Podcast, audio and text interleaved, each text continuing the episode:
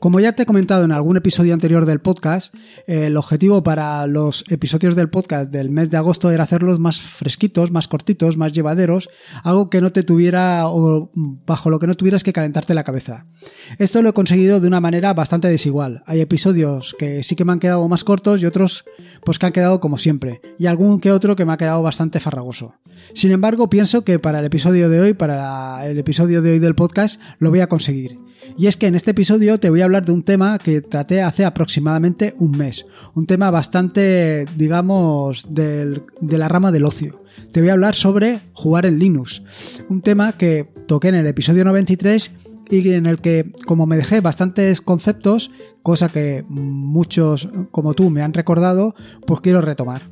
En particular le tengo que agradecer a Leo del sitio Jugando en Linux, es un importante aporte que me hizo sobre Proton, eh, del cual hablaré un poquito más adelante en el podcast. Y es un importante eh, aporte en el sentido de que me ha permitido eh, echar unas partidas a Comandos 3 Destination Berlin, sobre el que ya te comenté en el episodio número 93 que te, te acabo de mencionar. En fin, que hoy vuelvo a hablar otra vez sobre juegos en Linux. Y seguro que me voy a dejar cosas y si me dejo cosas, pues ya sabes lo que tienes que hacer. Simplemente eh, un comentario o una nota en el blog y yo intentaré ponerme al día.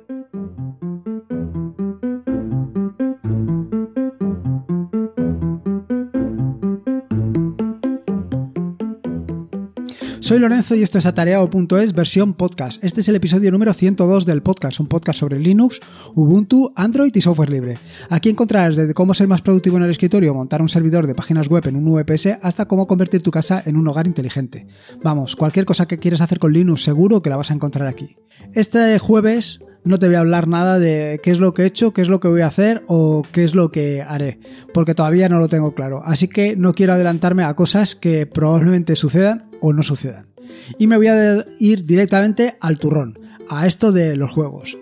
Y para empezar me voy a centrar en juegos para el terminal. ¿Y por qué juegos para el terminal? Bueno, pues te voy a dar tres razones bastante interesantes por la que te puede resultar interesante eh, el tema de los juegos para el terminal. Sobre todo si todavía le tienes algo de miedo al terminal. Lo primero de todo es que son tan adictivos como cualquier otro. Aquí cada uno, pues, em, dependiendo de lo que le guste, le resultará más o menos adictivo. El siguiente es que tienen un reducido consumo de recursos. Tan reducido consumo de recursos como que para preparar este podcast, algunos de ellos los he instalado directamente en la Raspberry y he estado jugando eh, con el juego a través de SSH en la Raspberry. Y por último, indicarte que como te decía, es una forma como otra cualquiera de perderle el miedo al terminal. Porque eh, al final vas a estar jugando ahí y, te vas a acostumbrar a algo que, eh, como he comentado en más de una ocasión, te va a permitir pues eh, ser mucho más productivo. Porque el terminal lo que te ofrece es eso, productividad. Entre los juegos que te puedo recomendar para el terminal, o, o por lo menos mis juegos preferidos son, el primero de todo es el Sudoku, que poco tengo que decir sobre esta aplicación o sobre este juego que tú ya no conozcas y que la instalación es realmente sencilla. Te he dejado un enlace que haciendo directamente clic sobre él se instalará. La siguiente de las aplicaciones o de los juegos eh, adictivos, o por lo menos así lo considero yo, es Busted que seguro que por Busted no tienes ni idea de qué te estoy hablando, pero si te digo Tetris, seguro que lo conoces. O bueno, o por lo menos si eres de los de, de los de mi quinta, seguro que lo va a conocer. Eh, al final Tetris es yo creo que un clásico de los juegos de entretenimiento, de los juegos puzzle y vaya, realmente he tenido que desinstalarlo porque me, he pasado algunos minutos, yo diría que media hora o una hora, jugando a Tetris a, estas alturas. Y la tercera, o el tercero de los juegos que te puedo recomendar para el terminal es 2048. Eh, sinceramente, a este juego no había jugado en mi vida. Pero la verdad es que eh, lo he instalado, he estado probándolo y madre mía, he tenido que desinstalarlo al final. He tenido que desinstalarlo porque yo creo que he estado una hora directamente eh, jugando con esto. Para instalarlo, bueno, te voy a dar dos razones para instalarlo. Si no conoces 2048, primero para que la pruebes. Y segundo, porque te voy a dar, o he dejado en las notas del podcast, eh, la manera de instalación. Y la manera de instalación es que resulta que es un script en bash. Con lo cual, eh, como te digo, tienes dos, ventajas con instalarlo. La primera es jugar y la segunda es que vas a poder ver si estás siguiendo el tutorial de Scripts en Bash cómo, eh, cómo está programado. Y así, pues, una de las maneras de aprender a programar es viendo cómo han programado otros. Como te digo, en las notas del podcast te enseño exactamente cómo, cómo puedes instalarlo y es realmente sencillo. En este mismo sentido, también te he dejado eh, eh, otro enlace a, otro juego que es para jugar a las cartas. La verdad es que yo este no lo he probado, pero es un juego em, también en Bash, con lo cual le puedes sacar el mismo partido que el anterior. Puedes ver cómo está programado y sacar tus propias conclusiones, o en fin, vaya.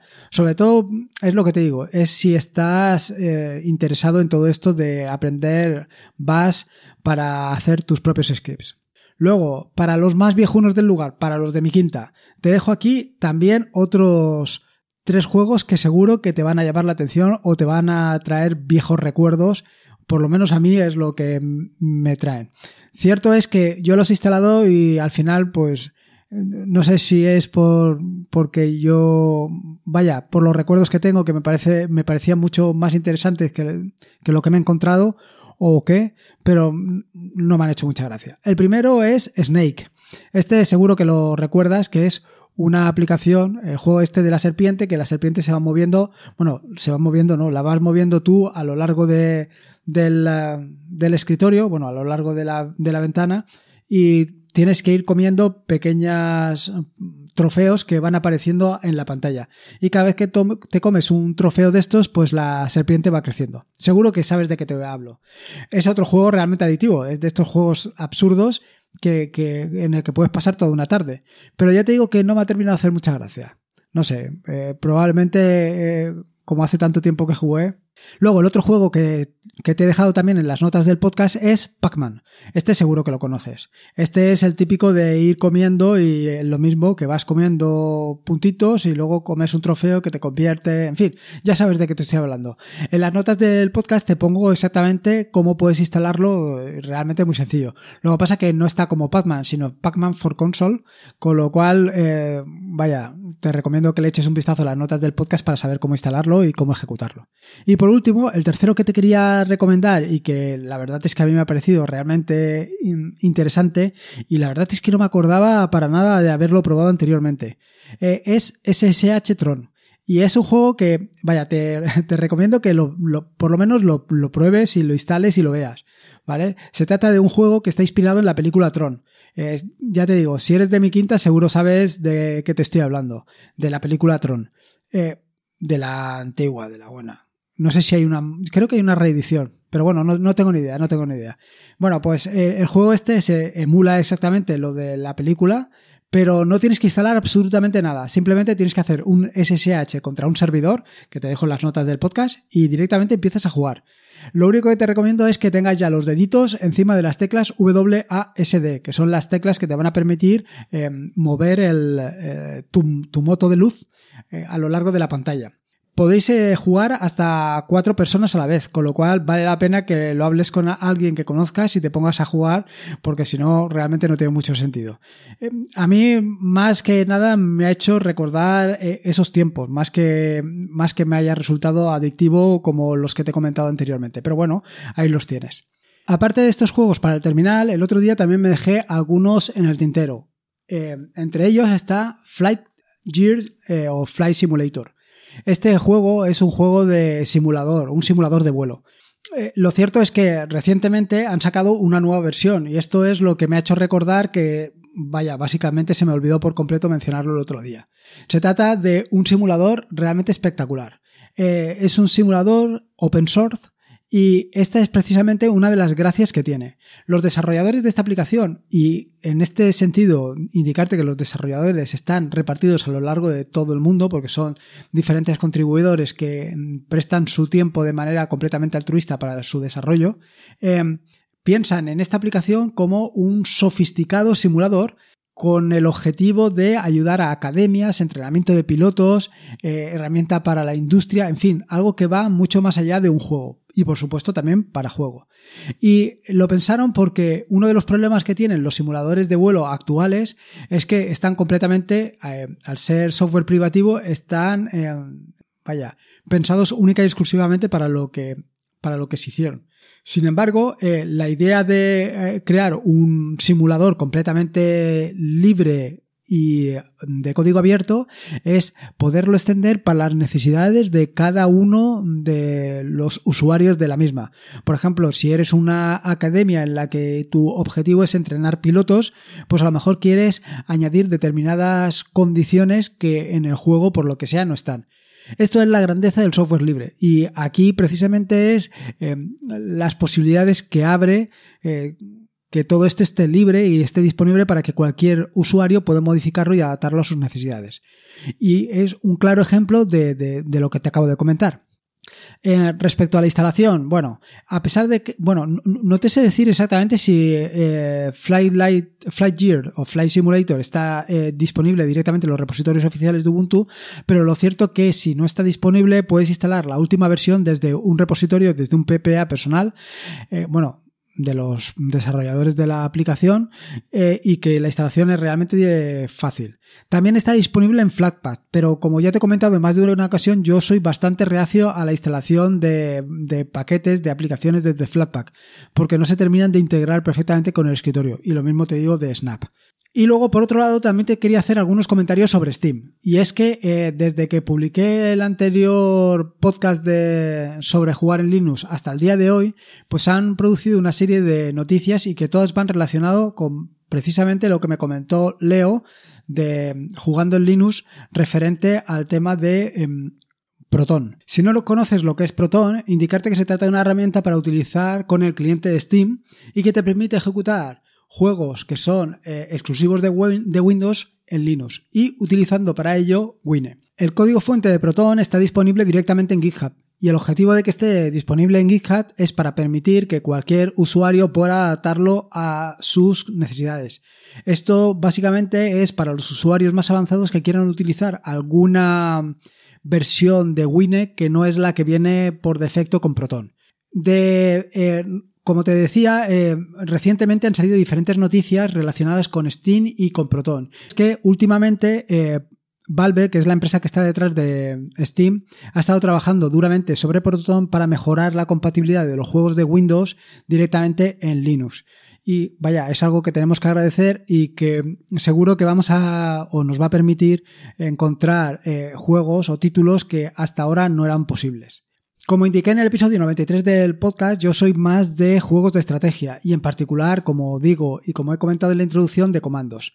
En este sentido, y de nuevo le tengo que agradecer el comentario a Leo, eh, los números que hasta el momento había aportado en el podcast número 93 se referían única y exclusivamente a los juegos que son completamente compatibles con Linux o que están desarrollados para Linux, pero no tienen en cuenta en ningún momento la cantidad de juegos que también se pueden jugar en Linux que solamente están para Windows. Quiero decir que los 4.000 juegos que eh, comenté en el episodio que hay para Linux son directamente jugables en Linux.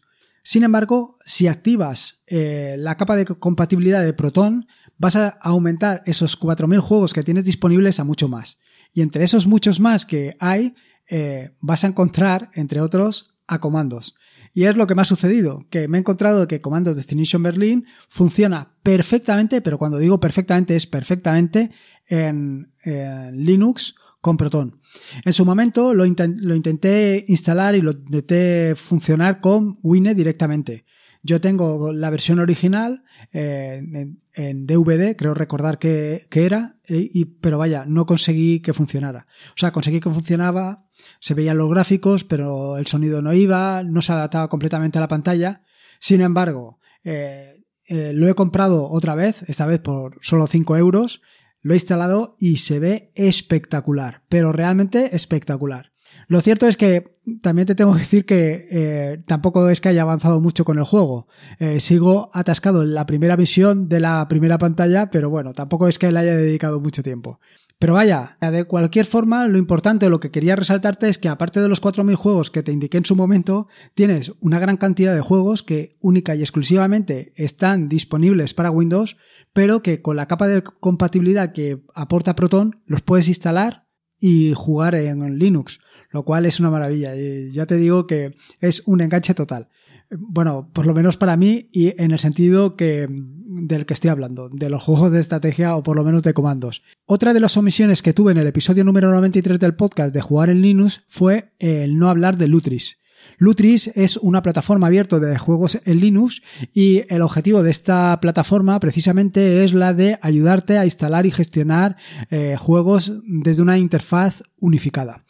Vaya, se trata de dar soporte a cada uno de los juegos que funcionan en Linux, tanto los que corren de forma nativa como los que corren bajo Wine. Algunas de las características realmente interesantes de Lutris son, por ejemplo, que gestiona tanto los juegos nativos como los juegos de Windows vía Winner, los juegos emulados e incluso los juegos de navegadores en, Internet.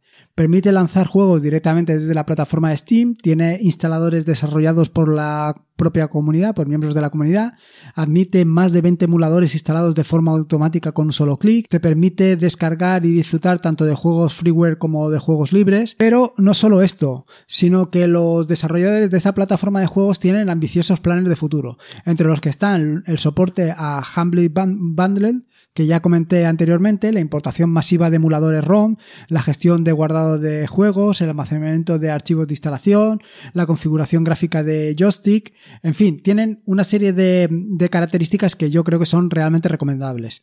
Eh, sea como fuere, te recomiendo que leas un artículo que eh, escribí junto con Diego eh, referente precisamente a esto, a cómo jugar a juegos en Linux con Lutrix. Por último, no quería dejar de mencionar, y un poco para salir tanto de la parte de detrás de una pantalla, es decir, para desvirtualizarnos, eh, no quería dejar de mencionar una interesante iniciativa que tuvo lugar el año pasado, en diciembre de 2018, y que ya mencioné en su momento, sobre... Eh, jugar en Linux, pero desde un punto de vista físico. Y es que la gente de Jugando en Linux, junto con la gente de Slimbook, eh, organizaron una LAN party en Linux Center. Eh, Linux Center es una iniciativa eh, llevada a cabo por Slimbook para dar a conocer el software libre en general y Linux en particular, pues en Valencia y en la comunidad valenciana. Lo cierto es que mm, yo me perdí esta, este evento, esta LAN Party, lo cual me arrepiento profundamente, pero me pareció o me parece una iniciativa muy interesante, una iniciativa que yo creo que se debe de reproducir más a menudo no solamente por el hecho de poder jugar y pasar un rato de ocio entretenido, sino por salir de eh, detrás de la pantalla, conocer otras personas y ver que en el mundo de Linux hay mucho más allá que estar todo el día programando o desarrollando nuevas aplicaciones. Eh, hay gente, hay personas y es un mundo realmente muy interesante. Con lo cual le tengo que dar las gracias tanto a Slimbu por su iniciativa de Linux Center como a la gente de Jugando en Linux por la participación en este proyecto tan interesante. En fin, espero no haberme dejado muchas cosas, aunque seguro que me las he dejado eh, respecto al tema del jugar en Linux. Creo que es un campo eh, muy inexplorado por mi parte y muy amplio, con lo cual estoy convencido que me he dejado cosas, pero bueno, ya estás tú ahí para recordármelas y para que las vuelva a mencionar en un nuevo episodio del podcast que puede ser dentro de un mes o dentro del tiempo que tú quieras. Por último, eh, espero que te haya gustado este nuevo episodio del podcast. Recordarte eh, las notas del podcast que están en atareado.es, todos los enlaces que he mencionado a lo largo del mismo. Hay muchos enlaces a nuevas aplicaciones, a, bueno, a juegos, enlaces sobre cómo tienes que hacer algunas cosas, algunas notas, en fin, lo de siempre. Te recomiendo que le pegues un vistazo. Igualmente, también te eh, pido que si tienes ocasión, vayas a iTunes o, o a iBox y me dejes una valoración si puede ser positiva mejor, para dar a conocer y divulgar Linux eh, allende los mares, como dije en el episodio anterior. Eh, creo que es un proyecto muy interesante y que está feo que lo diga yo, pero bueno, que tiene que llegar. Recordarte, como te digo siempre, que este es un podcast asociado a la red de podcast de sospechosos habituales, que te puedes suscribir a esa red de podcast eh, desde el feed feedpress.me barra sospechosos habituales. Y como te digo siempre, recuerda que la vida son dos días y uno ya ha pasado, así que disfruta como si no, no hubiera un mañana y si puede ser con Linux, mejor que mejor. Y sobre todo ahora que sabes que puedes jugar con Linux. Me quedo aquí un ratito a ver si consigo pasarme la primera pantalla de Comandos Destination Berlin. Un saludo y nos escuchamos el próximo lunes.